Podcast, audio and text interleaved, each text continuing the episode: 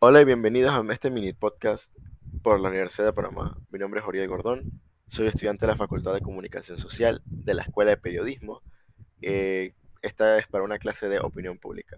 El tema central del podcast de hoy es sobre el proceso de reacreditación en la universidad.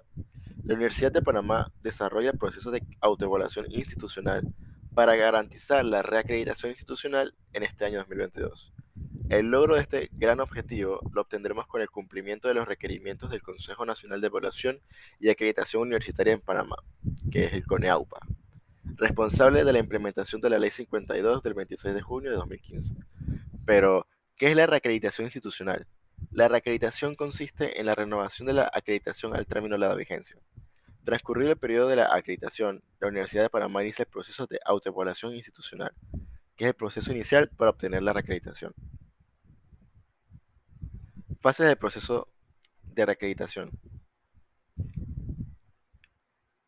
Eh, como acabo de mencionar, la autoevaluación, que es el proceso mediante el cual cada institución de educación superior universitaria asume la responsabilidad de evaluar la institución como un todo, para hacer un informe final que incluya los logros y los aspectos críticos de, de su funcionamiento con el fin de elaborar planes de mejoramiento.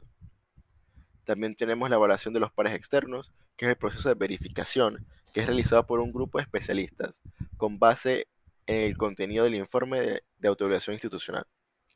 Y por último, tenemos la acreditación, que es el procedimiento mediante el cual un organismo autorizado reconoce formalmente que una institución de educación superior es competente para realizar funciones esenciales de docencia, investigación, extensión y gestión.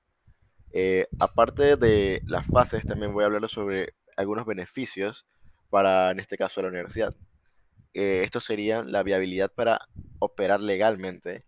La reacreditación asegura el nivel de la calidad de la educación superior con los estándares nacionales e internacionales. Eh, permite autoevaluarnos con la finalidad de mejorar nuestros procesos internos y ser una mejor universidad, porque siempre hay espacio para mejorar. Y hacen programas académicos adecuados a los cambios que se producen en el entorno interno y externo. Pero también, ¿quiénes participan en esta acreditación? ¿Solo los estudiantes? ¿Solo los profesores? Pues no, prácticamente todos. Por mencionar, eh, tenemos las autoridades de la universidad, profesores, personal de investigación, administrativos de la universidad, estudiantes y hasta egresados. Muchas gracias por escucharme. Tengan un buen día.